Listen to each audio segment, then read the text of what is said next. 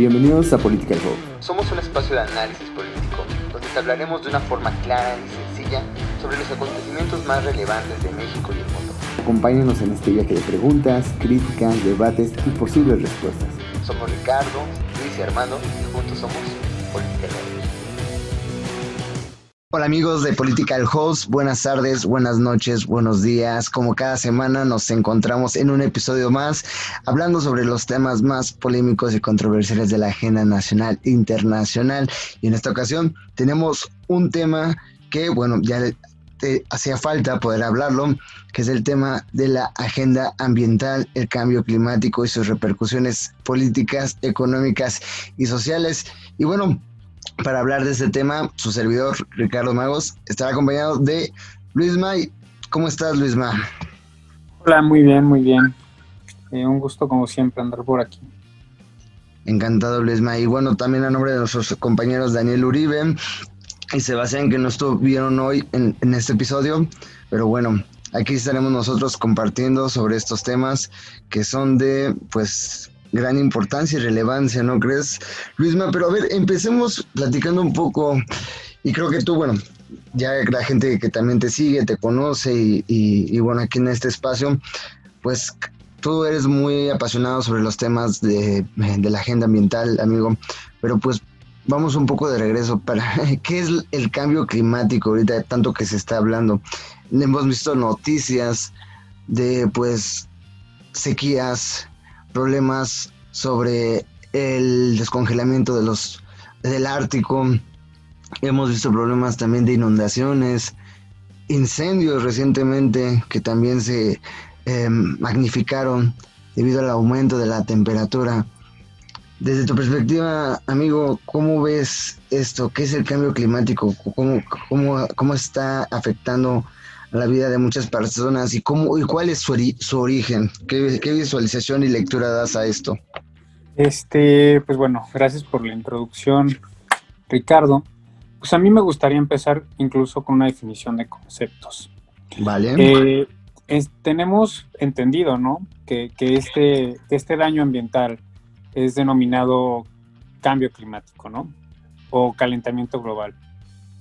Y a mí me gustaría más orientarme por la segunda, ya que eh, pues nos hemos acostumbrado a, a, mencionar cambio climático sin entender realmente cuál es la profundidad del problema, ¿no? Y que al final lo que sucede es que esto nos lleva a una crisis ambiental en la cual hoy estamos eh, pues resistiendo como personas, porque es muy diferente llamar cambio climático, calentamiento global y crisis ambiental. Claro, y se eh, confunden. Eh, se, se, confunden, pero también es una manera por la cual eh, posturas eh, más conservadoras eh, pretenden invisibilizar los daños ambientales. Por ejemplo, ¿qué suena peor, no? O sea, calentamiento global, cambio climático o crisis ambiental. Entonces, a partir de esta definición de conceptos, que evidentemente todas son argumentativas y todas se pueden justificar, pero pues hay que también llamar las cosas como son, ¿no? Por ejemplo, lo que sucede ahorita en California con los incendios y que pues a inicios de año también lo tuvimos en Australia y en Brasil, claro. eh, pues no es solamente una razón para decir que está cambiando el clima, no, o sea, realmente estamos viendo una crisis, eh, nosotros como seres humanos a la cual somos susceptibles a, a ser vulnerables, porque las condiciones... Eh, pues pueden deteriorarnos este, nuestra calidad de vida. Eh, hoy gente migra a, razón del cambio climático, a migraciones climáticas, por ejemplo, nada más por enumerar un par, eh, la ciudad del Cabo, ¿no? Podemos recordar que esta ciudad en Sudáfrica carece de agua potable, pues porque simplemente eh, las sequías han, han culminado con el agua que pueda tomar la gente, o incluso el tema de de la capital de Indonesia, Yakarta, que para 2050 eh, pretenden mudarse a la, zona selvática de, Borneo, pues justamente para poder eh, sobrevivir al deshielo de los polos y que hoy en la actualidad pues no quede bajo el agua. Entonces creo que es importante, si vamos a hablar de, de cambio climático, más bien llamarlo por la cuestión que hoy es, que es una crisis ambiental que ya no solo afecta eh, las cuestiones meteorológicas, sino pues realmente la vida de las personas, de la vida silvestre y pues en sí del planeta mismo, ¿no? Que también conlleva cuestiones económicas, eh, de salud, eh, o como lo vimos con la pandemia, ¿no? Con enfermedades em, derivadas de, del deterioro eh, y de la falta de higiene, como lo ha sido el, el COVID-19, pues que bueno, esta especulación de que proviene el murciélago, pero pues al final termina siendo una enfermedad zoonótica que, se podría pues remediar si tuviéramos mayores defensas ecosistémicas. Me gusta que das una este, diferenciación y, connotación en el tema de una crisis ambiental, porque bueno, cambios climáticos, la evidencia científica, ha habido muchos alrededor de la, de la historia y vida del planeta Tierra. Sin embargo, algo peculiar de, de, este, de esta crisis es que es antropogénica, o sea, viene, es causada por los hombres, principalmente por la actividad humana, en todos los procesos de industrialización y de revolución industrial que hemos tenido desmedidos a lo largo de la historia de la humanidad. Y a pesar de la evidencia y a pesar de, pues ya lo mencionabas, eh, en la ciudad del Cabo, recientemente aquí en California, eh, la desaparición y el riesgo que están sufriendo muchas islas alrededor del planeta, que de quedar hundidas bajo el océano, los cambios de temperatura tan exacerbados que estamos teniendo en el mundo, a pesar de toda la evidencia científica y, palpable, visual, hay mucha negación. Están los famosos negacionistas de, de, esta crisis climática, de este, de este gran mm, problema ambiental. Y esto es y esta negación se traslada principalmente a jefes de Estado, a aquellos políticos quienes deberían de tener la voluntad política y el liderazgo para llevar un proceso de, de transformación energética, eh, de energía verde, a una armonización del desarrollo con la protección del medio ambiente, esos políticos muchas veces son los que van en contra de toda esta agenda, de estos objetivos que se han eh, establecido en la agenda multiactoral desde la COP21, ahora con los objetivos de desarrollo sostenible, donde se habla de la urgencia de proteger y cuidar el medio ambiente, porque si no se cuida, pues no hay desarrollo, no hay crecimiento. Entonces, a pesar de eso, estos líderes políticos no lo creen, lo niegan y son escépticos a creer debido pues de, a diversas causas. Ejemplos tenemos a Donald Trump, creo que es el ejemplo más notorio de que eh, sigue eh, manteniendo una postura escéptica, negacionista al problema del cambio climático y la crisis ambiental. Otros ejemplos podría ser Bolsonaro. Y bueno, también este, China, que si bien mm, ha eso ha hecho eh, cambios radicales también en su política industrial. Ha sido de los principales causantes y emisores de los gases de efecto invernadero que han dañado, este, eh, bueno, que han potencializado este cambio climático. Y, actualmente, bueno, que si bien Andrés Manuel López Obrador, el presidente de México, no ha dicho tácitamente que no creo o no o, o va en contra de la agenda climática, sus acciones políticas y sus actividades de industrialización, pues dicen otra cosa. Tenemos el tema de, dos bocas y ahora también busca poner más refinerías y apostar por, el, eh, por los hidrocarburos cuando la tendencia mundial tira hacia otro lado. amigo, ¿tú por qué crees que a pesar de toda esta evidencia existen esos negacionistas? Mm, pues no sé, eh, podría resumirla una sencilla palabra muy conocida en nuestro vocablo, pero bueno, estamos en, en un espacio de, académico de, definiciones eh, que van más allá de lo coloquial. Yo creo que lo que sucede al final es que es muy cómodo donde están paradas hoy las mentes que gobiernan el planeta. ¿No? Es muy cómodo este, entender al medio ambiente como un medio, ¿no? La misma palabra te lo dice, no una finalidad. ¿no? O sea, al final eh, reconocemos a la naturaleza como un, como un espacio eh, de, de, extracción de recursos.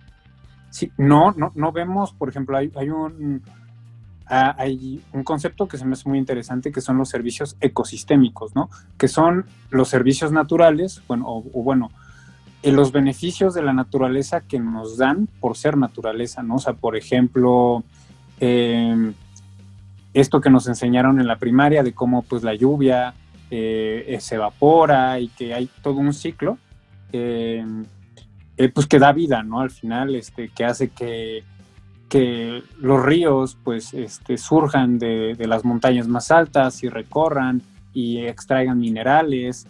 Eh, todos estos procesos, ¿no? O sea, que incluso hasta pueden ser culturales, ¿no? O sea, toda esta veneración de las culturas originarias de nuestro país hacia un conocimiento más holístico. Exactamente, ¿no? O sea, todo esto es muy importante y va más allá de la extracción de recursos, ¿no? O sea, por ejemplo, las, los arrecifes, ¿no? que terminan siendo una, una frontera de seguridad ante diversos este, pues, tsunamis que se podrían originar o los manglares. Todas estas eh, cuestiones de los servicios ecosistémicos eh, son vitales para la existencia del ser humano y sin embargo lo seguimos viendo como un medio y, no como un fin. ¿no? Eh, la, seguridad, la seguridad ambiental es un tema fundamental que, por ejemplo, para mi área la cual, bueno, también la tuya, eh, de las relaciones internacionales debería ser mucho más estudiada, porque hoy pues, nos seguimos manejando en términos de fronteras cuando realmente la crisis climática... No conoce de ellos.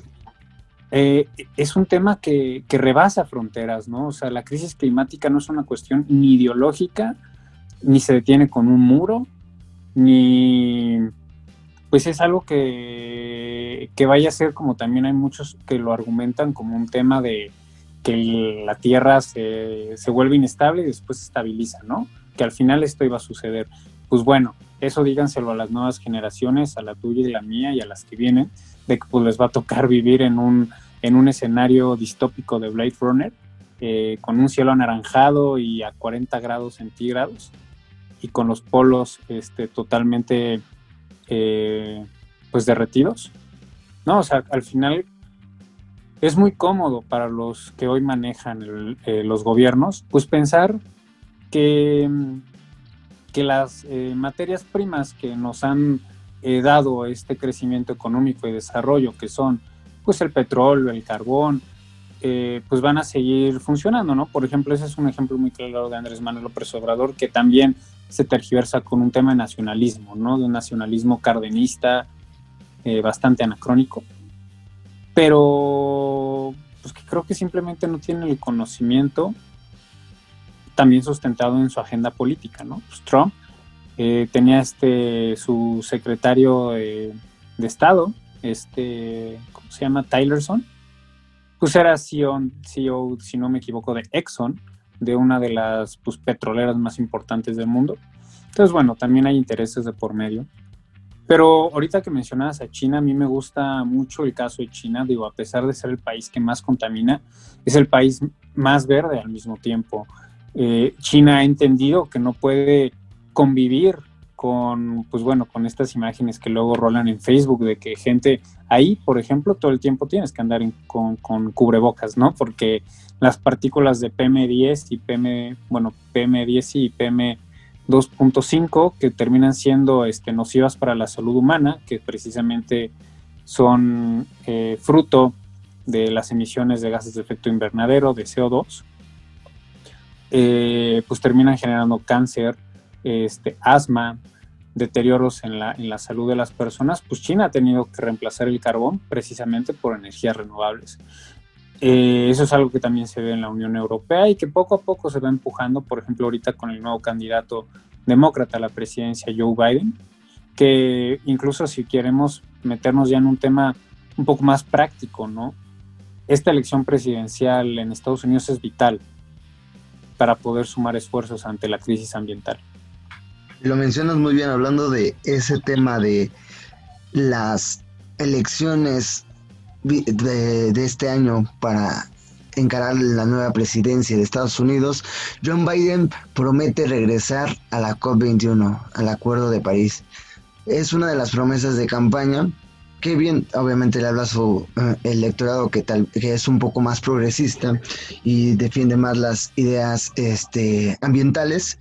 Es una promesa regresar al, multilateralismo que se ha perdido con Trump y bueno, prometer que, em, que una vez que tome el cargo se retomarán los acuerdos de París. Es una promesa que si bien también depende de voluntad política, es también acompañada de financiamiento que Estados Unidos requiere para, y el mundo requiere para lograr esa transición energética. Que esto también, bueno, me lleva a otro punto que es la mm, desigualdad mm, histórica y podríamos decirlo mm, injusta de los países para lograr esta, estos objetivos o estos cumplimientos de la Agenda 2030. Pues muchos justifican la mm, legítima eh, desigualdad con la que los países ahora desarrollados lograron su desarrollo, mientras que los países que ahora buscan ese desarrollo les limitan a hacer esta a lograr ese desarrollo a través de esos objetivos que van encaminados a cuidar el medio ambiente, a, no, a como bien decías, a no usar esos recursos eh, que años fueron explotados por los países.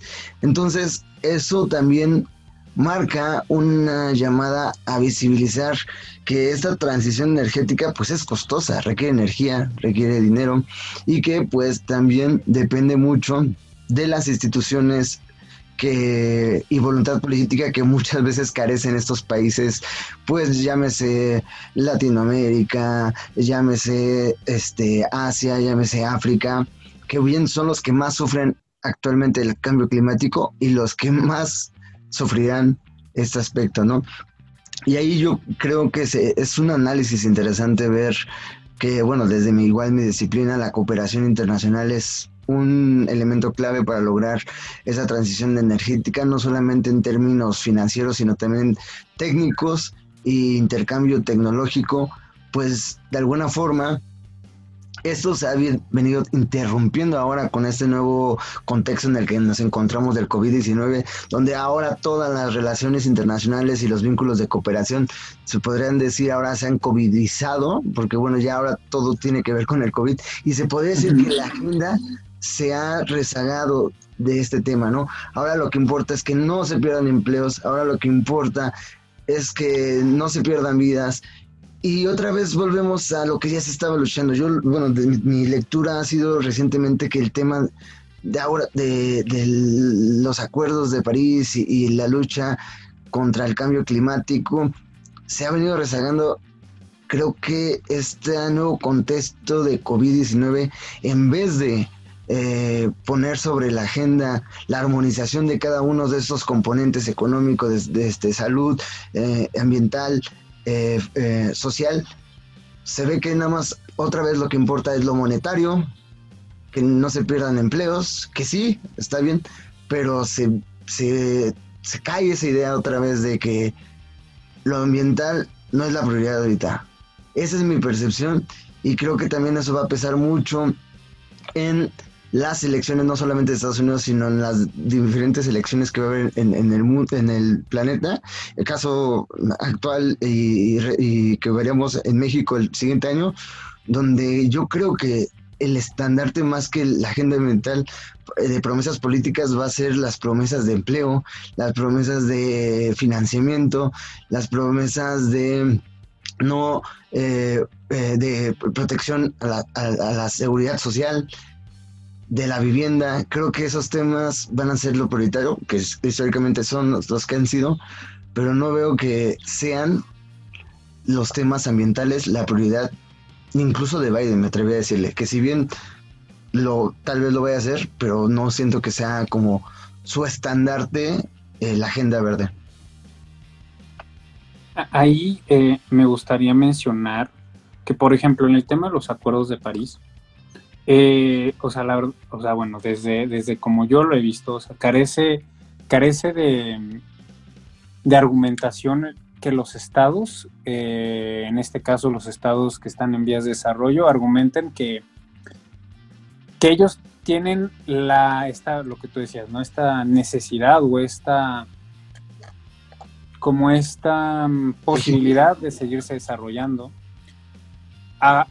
considerando que los países desarrollados pues ya se desarrollaron emitiendo pues gases de efecto invernadero, contaminando el medio ambiente y demás, porque los países firmaron el Acuerdo de París de acuerdo a sus propias capacidades, que eso es de lo más importante del Acuerdo de París, porque México se comprometió a reducir sus emisiones de, efecto, de gases de efecto invernadero a su disposición, a sus propios análisis y a sus propios estudios y a su propio objetivo. Entonces, que ahí los países eh, que no están cumpliendo con los acuerdos de París no es porque estén siendo resilientes a una imposición del primer mundo, sino es porque realmente no tienen la voluntad política para hacerlo, porque ellos firmaron un acuerdo a sus propias disposiciones. Entonces, creo que ahí también es un problema, eh, porque muchos líderes que hoy en este momento, pues, manejan a los países estos líderes nacionalistas industriales, como lo son Bolsonaro o Andrés Manuel López Obrador, desde diferentes vertientes, pero que al final, pues bueno, Bolsonaro está desplazando y desforestando comunidades indígenas y la Amazonía para seguir desarrollando la agroindustria, que pues es una de estas industrias mayormente contaminantes. Y por el otro lado, pues bueno, como bien mencionabas, está Andrés Manuel apostando por Pemex, eh, cuando pues incluso puedes hacer un análisis histórico de la última vez que se construyó una refinería en Estados Unidos, fue en los 70 No, porque Estados Unidos ya dejó de ver incluso una alternativa en el petróleo. Podemos recordar hace ya unos meses a los niveles en los cuales cayó este, pues, la mezcla estadounidense. Eh, su mínimo histórico, y pues te hace también observar hacia dónde se va orientando incluso el mercado, ¿no? Que eso también podría generar problemas a largo plazo, porque hoy en día, eh, si bien eh, la energía eh, renovable requiere pues grandes inversiones y pues claramente una inversión extranjera, porque aquí no existe la tecnología, en el caso de América Latina, en el caso de México, pues hoy en día México tiene precios marginales en energía renovable que van a los cero dólares. Este, entonces es increíble que, por ejemplo, mientras una central este, pues de Pemex convencional que quema combustóleo, su costo por megawatt es de 140 dólares, la energía renovable sale entre, entre, 20 y 30 dólares. ¿no? Entonces también ese discurso oficial eh, que maneja el gobierno eh, en Palacio Nacional, pues la verdad es, es, una, es una burla para pues el conocimiento científico, económico, incluso político, eh, porque pues no va por ahí.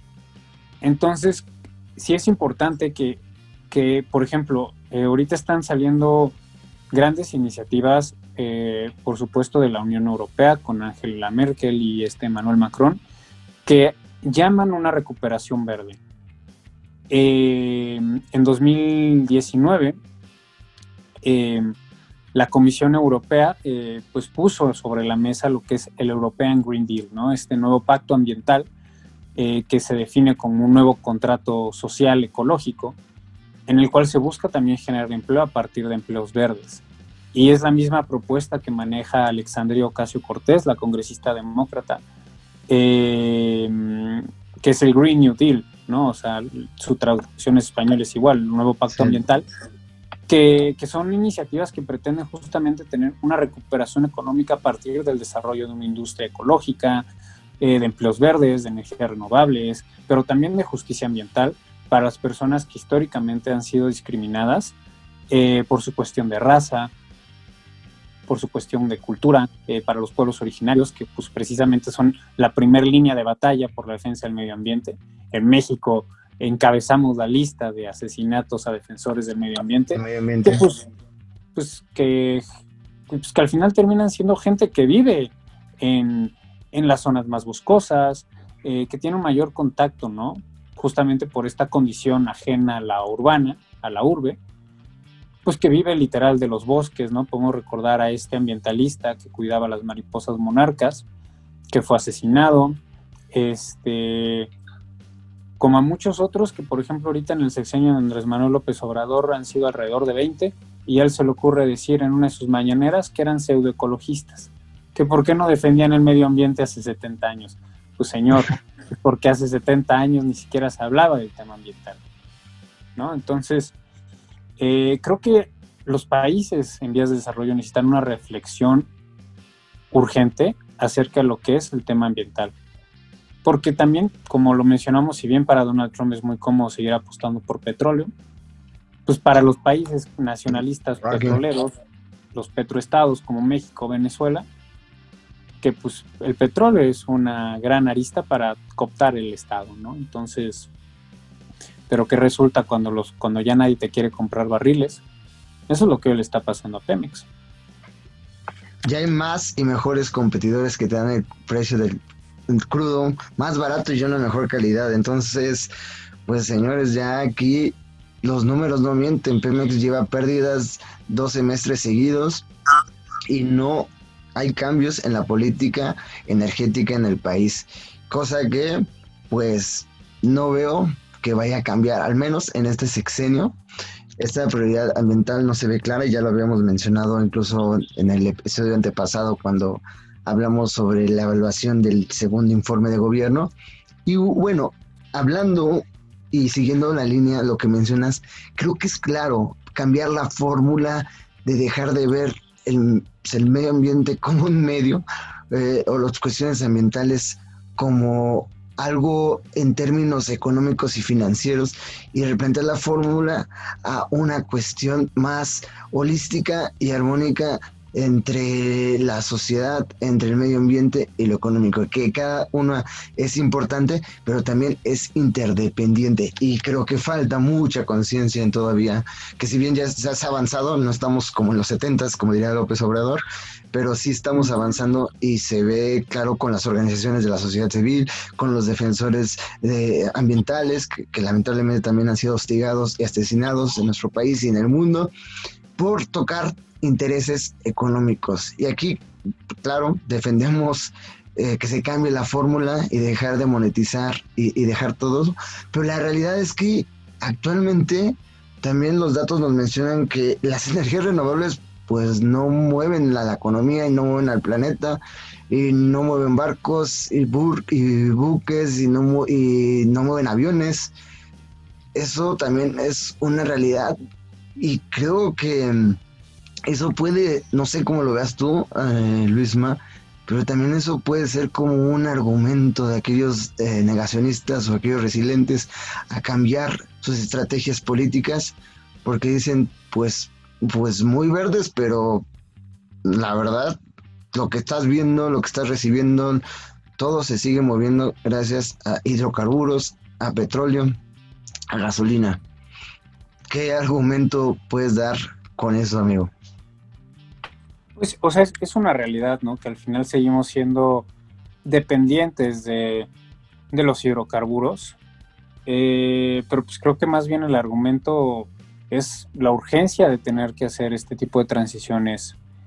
Eh, porque, por ejemplo,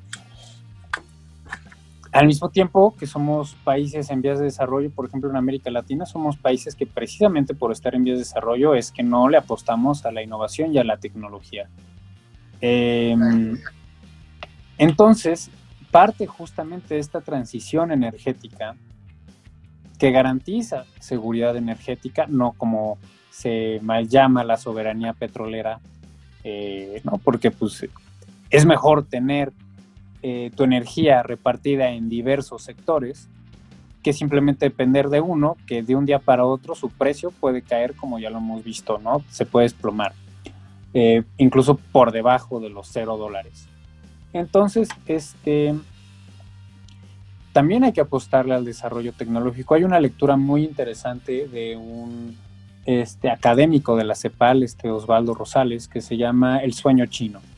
Y pues en varios pasajes de su, de su texto menciona eh, lo que está haciendo China hoy en día y lo que está haciendo China es garantizar esta transición energética a través de la seguridad y la soberanía tecnológica. ¿Y a qué va? Pues que China está desarrollando sus propias turbinas eólicas, sus propias paneles solares, sus propios canales de suministro energético, este, automóviles que funcionan a partir de la luz solar, Entonces, pues no es que tú tengas que quedar con los brazos cruzados y esperar a que estas tecnologías se desarrollen.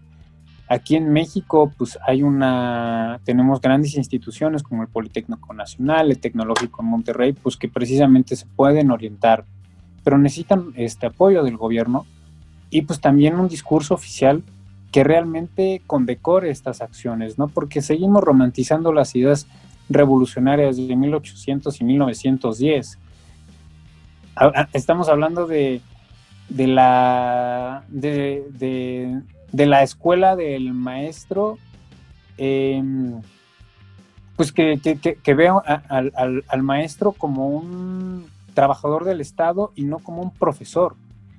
Entonces tenemos que, que, generar un cambio de discurso en esa materia para realmente generar, como tú mencionas, eh, pues un desarrollo holístico entre lo económico, entre lo ambiental, entre los derechos humanos, este, entre la misma democracia, ¿no? Porque también algo muy importante del, del tema ambiental es la democracia ambiental, porque la democracia ambiental considera precisamente a las personas más vulnerables ante lo que es la crisis climática y que justamente suelen ser pues las comunidades eh, originarias. Podría haber, un, podría haber un vínculo entonces entre, o más bien una correlación entre más democracia, mayor em, mm, avance o, o planteamiento de políticas verdes, ¿consideras? Pues creo que van de la mano. Eh, digo, pues también habría que preguntarnos cuántas comunidades eh, indígenas están representadas en el Congreso de la Unión. ¿No? ¿Cuántas eso, de esas? Eso en, Bolivia, pues fue uno de los grandes, y yo desde mi perspectiva y desde mi admiración a Evo Morales, fue poner esos valores, ese conocimiento, esa cosmovisión de las comunidades indígenas en Bolivia, trasladarlas al poder político y es algo que a mí me gustaría que se continuara. Indispensablemente ya el papel de Evo después de tantos años es criticable. Sin embargo, haber hecho eso y que se siga trascendiendo ese tipo de constituciones plurinacionales en comunidades tan diversas como las que representa Bolivia, yo creo que es algo trascendental y que se debería de seguir respetando, inclusive ahora con los cambios de gobierno que, que vengan, yo creo que es algo que aprenderle. Y creo que el, el, el, la clave aquí es pues lo mencionabas, aprender también de qué está haciendo otros países y eso podría ser una fórmula interesantísima para muchos países que están apostándole esto o que quieren apostarle o que tienen la voluntad, porque bueno, lo que está haciendo China, tú lo mencionas, es un caso interesante que si bien de aquí, de este lado del, del, charco, como se podría decir, no se escucha tanto, no se, no se visualiza tanto, y es interesante ver qué está haciendo cada uno de esos países para lograr esos objetivos, para tener este desarrollo, como ya lo mencionamos, holístico, ver qué está haciendo cada uno de ellos. Sin embargo, también hay otro elemento que muchas veces lo dejamos de, fuera, pero que también tiene que mucha relevancia y pesa mucho, que es la influencia geopolítica que tienen muchos de esos países, ¿no?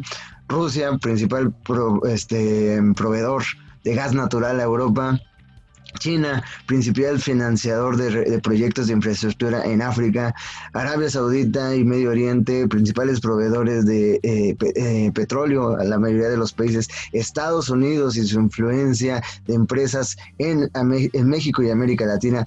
Entonces, es, sí es interesante ver qué está haciendo esos países, pero si no consideramos el papel geopolítico que cada uno de estas potencias maneja en su zona de influencia, en, en su zona de influencia, también va a ser difícil entender cómo manejar este intercambio de conocimientos, cómo manejar este financiamiento y y, la, y, el, y apostar a, la innovación, porque no es lo mismo que te invierta una empresa china a que te, invierta en innovación y conocimiento una empresa estadounidense o europea, ¿verdad? Cada una tiene sus matices y connotaciones y es importante pues analizarlas y estudiarlas y como a nosotros como analistas eh, políticos es importante mantener el dedo en el renglón para analizar y ver que bueno los tomadores de decisiones y los próximos políticos o presidentes de cada una de estas regiones consideren esos elementos porque la presión política y la influencia que, tiene cada uno de esos actores grandes en el mundo, pues mm, muy, em, eh, muy influyente en la forma en que se va a lograr esta agenda 20, esta agenda de ambiental y la agenda 2030 en términos generales. Sí, y que, o sea, digo, por ejemplo, si hay casos, o sea, digo, estamos muy acostumbrados también a ver, por ejemplo, a Medio Oriente como este, como este, ¿cómo decirlo?, canasta de abundancia de petróleo. Sin embargo, Arabia Saudita ya está entendiendo la situación, no solo también, eh, incluso tal vez ni siquiera por una cuestión ambiental, lo está viendo, lo está entendiendo por una cuestión de mercado. Arabia Saudita es un, es un país que se ha dedicado a, desarrollar su diplomacia energética para, para poder torcer la mano eh, de sus socios. Lo, lo, vimos durante las guerras em, entre, entre los países árabes e Israel, lo vimos entre diferentes acontecimientos históricos en los cuales pues Arabia Saudita simplemente decide llenar el mercado de barriles. Por ejemplo, recientemente cuando cayeron los precios del petróleo, ¿no? La disputa con Rusia.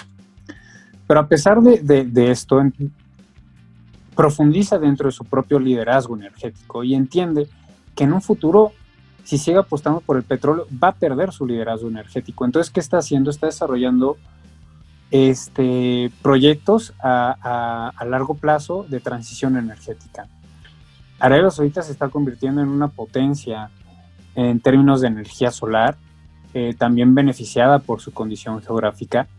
Eh, y que está empujando al, Consejo de Cooperación del Golfo, ¿no? A, Qatar, este, a Omán y a todas estas monarquías eh, eh, árabes para justamente poder celebrar una transición energética, ¿no? Este, tienen un proyecto que se llama la ciudad de Neom, que pretende ser totalmente sustentable, ¿no? Y funcionar a partir de, pues sí, de, de las fuentes de tecnología más este, innovadoras, pero también a través de, un diseño de energías renovables eh, que la podría convertir pues, en la primera ciudad eh, pues que totalmente funcione a partir de este tipo de, de, energías.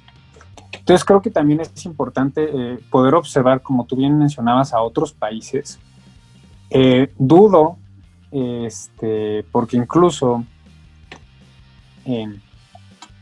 pues en nuestro gobierno somos escépticos, bueno, nuestro gobierno México son escépticos a las energías renovables, lo han em, manifestado en diversas ocasiones. Sí, abiertamente. Sí, que pues que estén observando lo que están haciendo realmente los países competidores en el mercado del petróleo. Dudo muchísimo que entiendan esta situación. Este, ya, y ahí es donde pues realmente juega la ideología, eh, les está agarrando las piernas y los pies y las manos y les está atando contra la pared, porque no está realmente habiendo un análisis completo de lo que está sucediendo en el mundo en términos, por ejemplo, ni siquiera hablando de crisis climática, del mercado energético en la actualidad. Este, los inversionistas frente a la frente a la pandemia han encontrado un refugio en las energías renovables, en las inversiones a las energías renovables. Este entonces pues, es que es que al final creo que la, el mercado está entendiendo que el futuro está ahí. Los países eh, que lideran el mercado del petróleo o de los hidrocarburos están entendiendo que tienen que que Los únicos que no lo están entendiendo son los que son la, cola del león en esta industria, ¿no? O la cabeza del ratón. Los que están hasta atrás son los que no están entendiendo que este cambio es estructural y que en el momento en que las potencias como la Unión Europea estén empezando a entender que pueden recibir mayores beneficios produciendo su propia energía a partir de su propio aire y su propio sol, sin tener que, por ejemplo, ser dependientes de Rusia o de los gasoductos que vienen de Medio Oriente, pues se nos va a acabar el mercado, se nos va a acabar el mercado del petróleo. Ya, ya sucedió este, esto, ¿no? O sea, eh, la producción de Pemex es petróleo pesado, que solo se le vende a buques. Pero ya hay una normativa internacional que los buques no pueden utilizar ese petróleo. Por eso Pemex tiene tantos barriles este, sin poder colocar en el mercado, porque no tiene almacenados. Entonces, ya es una realidad. Y pues, ¿qué vamos a hacer con todos esos barriles almacenados? Oye, pero ¿no crees que ver todo desde la óptica otra vez del mercado de regresar a lo que tanto se critica. Ahora, mencionar, decir, bueno, es que les conviene porque el mercado se está yendo hacia allá, la tendencia de los consumidores, la tendencia de la que demanda las personas ahora, una transformación otra vez guiada por el dinero, por el mercado, una tendencia que va en contra de los valores y principios de mm, la convivencia con el medio ambiente y la armonización con el espacio natural donde se desenvuelve el humano. Y otra vez guiar ahora esta política que por lo que veo es, es, la, es la agenda que guía la COP21 y la Agenda 2030 de Naciones Unidas para alcanzar esto es ver cómo le conviene a tu empresa, a tu em, estatal o privada, a, a, tu, a tú como consumidor, cómo ahora te beneficias otra vez el beneficio individual de este mercado, de esta tendencia, de este nuevo, podríamos decir, greenwashing. ¿No, no crees que es esa misma línea? Eh, sí, coincido totalmente, ¿no? Al final sigue siendo una, una, una agenda eh, desarrollada entre las instituciones liberales, eh, incluso hasta neoliberales, eh, pues que, manejan las grandes decisiones del planeta. Sin embargo, considero que a corto plazo es la vía. No, o sea, a corto plazo coincido. se tiene que... ¿Eu? Perdón. Sí, coincido, amigo, creo que es la vía en un corto... En corto plazo, ¿no? Pero, por ejemplo, esto puede también generar al final otro tipo de cambios estructurales, por ejemplo, culturales, de entender que ahí es donde puedes, por ejemplo, materializar los servicios ecosistémicos. Entiendes que a partir, por ejemplo, de la luz solar y del aire, puedes generar energía. Y esos son servicios ecosistémicos que no están alterando al medio ambiente en términos, por ejemplo, de pues infestar eh, el aire de, pues, de gases de efecto invernadero, de CO2, de contaminación. Eh, entonces ahí haces un cambio de chip y realmente empiezas a observar lo que es verdaderamente importante y sustentable. Este, es como codificar una nueva educación del deseo a partir de bienes verdes, eh, que por supuesto al final terminas cayendo en esta en esta trampa de crecimiento que se llama Green Growth, ¿no? O sea, crecimiento verde, que pues también si lo colocas, por ejemplo, pues frente a las transnacionales y a los gobiernos más importantes del mundo, pues van a querer escuchar eso, ¿no? Van a querer escuchar que pues van a seguir ganando, ¿no? Porque pues también esa mentalidad del ganar, del suma cero, del ganar, ganar, de siempre recibir un beneficio, eh, eso es algo que no podemos esperar a que cambie. Hoy en día tenemos que entender pues los riesgos que nos diagnostican tanto Naciones Unidas como los científicos, ¿no? Con el no superar el 1.5 grados centígrados eh, de temperatura a nivel global para que precisamente no se descongelen los, em, pues los polos. Entonces, pues ese es el objetivo, o sea, el objetivo que está aquí a la vuelta de la esquina.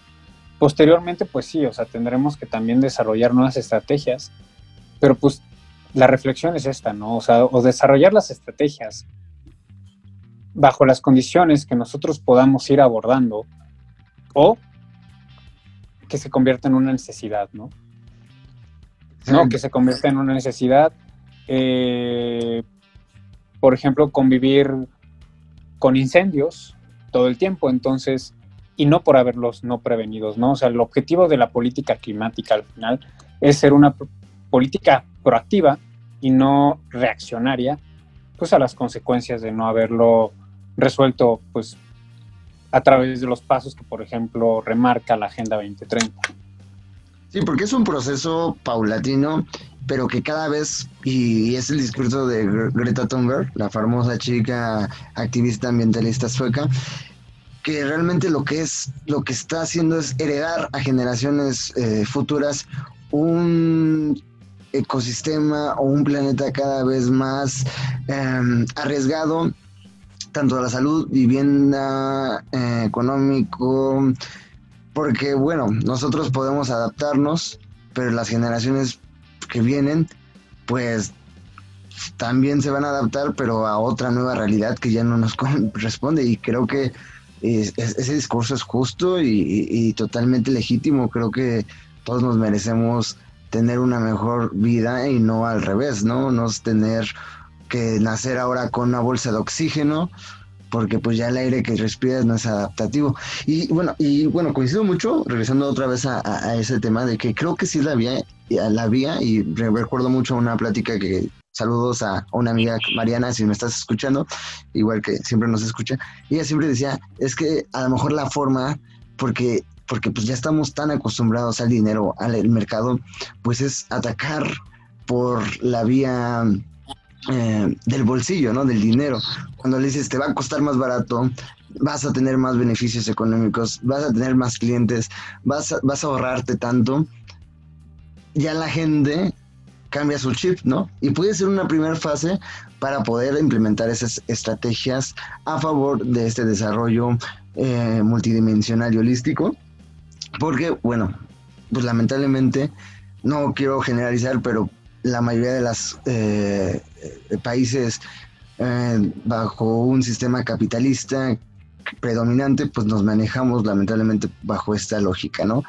Que es pueden o no compartir todos, y ese sería otro tema, pero la realidad es que cuando nos tocan o nos dicen que nos vamos a ahorrar o que vamos a tener mejores beneficios y todos esos temas, pues se hace una, un cambio de, de, actitudes y mm, hábitos.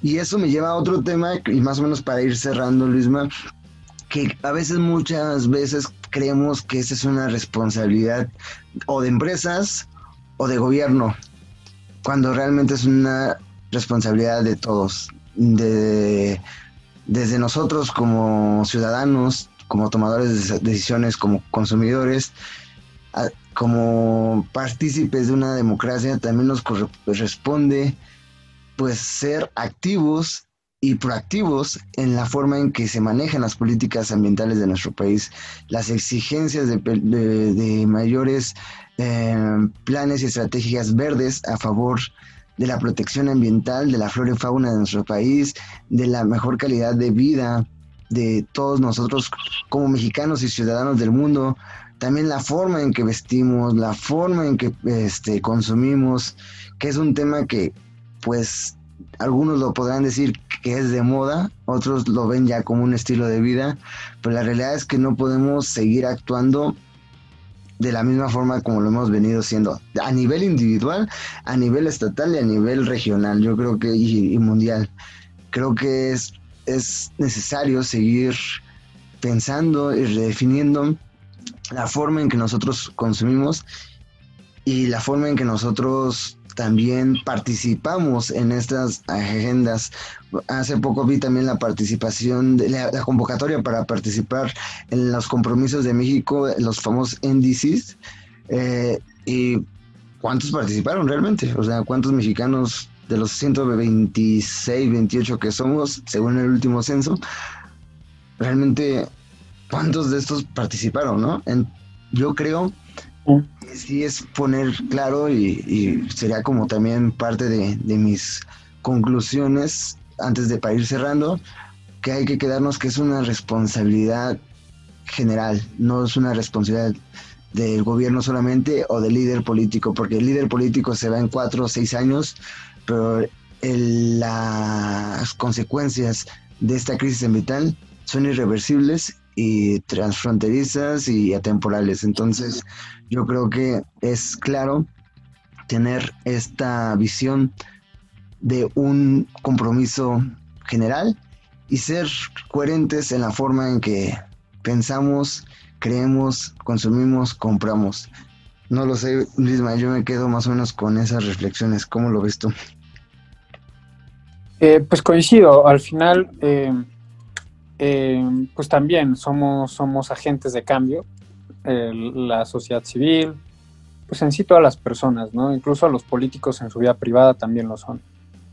Este, por ejemplo, el clásico político o que, resguarda pues, animales exóticos en su casa, pues está totalmente fuera de este, de, esta, de este compromiso y debería ser totalmente este, pues llevado a la justicia, ¿no? Pues porque no puedes tener animales exóticos en tu casa. Pero al final también es muy importante, sí, por supuesto, un cambio personal, un cambio desde tu individualidad, pero también un cambio colectivo que vaya realmente a generar cambios, por ejemplo, en los congresos, en los lugares donde se toman decisiones. Porque, por ejemplo, al final los que terminan contaminando más y los que terminan generando efectos más nocivos para el medio ambiente, pues sí son las empresas, las empresas eh, metalúrgicas, las empresas de hidrocarburos, que esas no las manejan personas comunes, no, las manejan este, pues grandes inversiones gubernamentales y privadas. Claro. Que, ahí es donde realmente se tienen que hacer este tipo de cambios. Eh, pues porque no importa también qué tanto nosotros los, los, ciudadanos pues comunes nos privemos de ciertas pues libertades económicas cuando pues, realmente los principales este pues perpetradores del medio ambiente pues siguen eh, pues generando producciones a costa pues del deterioro ambiental. No entonces creo que eso es muy importante. Creo que por ejemplo en el caso de México es crucial que haya un movimiento sólido, pero también representado, ¿no? Porque pues no podemos hablar mucho de nuestro Partido Verde, este, que de verde pues no tiene nada. Entonces creo que eso, creo que eso es lo único que podemos coincidir de la política mexicana, que el Partido Verde no tiene verde nada. Este, pero a México le urge una fuerza política que represente esos intereses. En Europa cada vez los partidos verdes están mayormente posicionados. No toda la agenda demócrata que está intentando empujar, o por lo menos el interés de Joe Biden para jalar a esta agenda progresista es a partir de las cuestiones ambientales, es a partir de su propuesta de la revolución de energía limpia, que es muy similar al Green New Deal de Alexandria Ocasio Cortés en términos de que pues coloca la transición energética intenta ser un poco más moderada para jalar los votos moderados que puedan tender al republicanismo. Pero pues son cosas que ya están pasando en la vida pública de otros países, incluso en Brasil, ¿no? Entendiendo pues esta relación tan este, interdependiente como tú mencionas con la Amazonía. Claro. Eh, entonces, en México, siendo un país tan diverso en términos de ecosistemas, de riqueza de flora y fauna, pues deberíamos realmente tener una oposición hoy en día que defienda esos, esos temas y no la hay. Carecemos de esa oposición. Es más, el Partido Verde forma parte de la coalición Juntos Haremos Historia. Entonces, esas son como las cosas que uno, pues con estas inquietudes, pues se queda cuestionando y se queda denunciando, pero pues es momento también de encontrar eh, lazos entre pues, nosotras, las personas interesadas en el futuro, eh, pues de nosotros mismos, pero también pues del resto, en encontrar esta fuerza política, que realmente pues tenga incidencia en las estructuras, estructuras de poder a nivel gobierno y que pueda generar cambios estructurales, cambios de raíz. Cambios a nivel individual y cambios colectivos son esas dos cosas que se necesitan para poder enfrentar esta crisis ambiental que las consecuencias no solamente se quedarán en los términos verdes, sino también permearán en elementos económicos, de salud, social y, ¿por qué no?, políticos, que incluso se habla de una que tercera guerra mundial, no por este, cuestiones políticas, sino por recursos naturales. Entonces, bueno, no esperemos no llegar a eso. Y si sí, pues no, que yo creo que no nos tocará, Luisma, esperemos. O si sí, quién sabe. Pero esa distopía que tú mencionas, pues cada vez se ve más cerca, amigo. Y bueno, yo únicamente para cerrar dejaría esa reflexión, siempre estar eh, apegados, como cada semana se lo decimos, a la información verídica, a la ciencia, a los datos y no dejarse llevar por los discursos nacionalistas, populistas que pecan muchos nuestros eh, políticos en todo el mundo con el fin de pues posicionarse ante un electorado y ante el poder. Y pues amigos de Political House, compañeros, seguidores, muchas gracias por una vez más estar con nosotros en un episodio más. A nombre de todo el equipo de Political House, les damos el agradecimiento por habernos escuchado, sintonizado y nos vemos en otro episodio más como cada semana. Hasta luego, muchas gracias. Political Host. Gracias por sintonizar.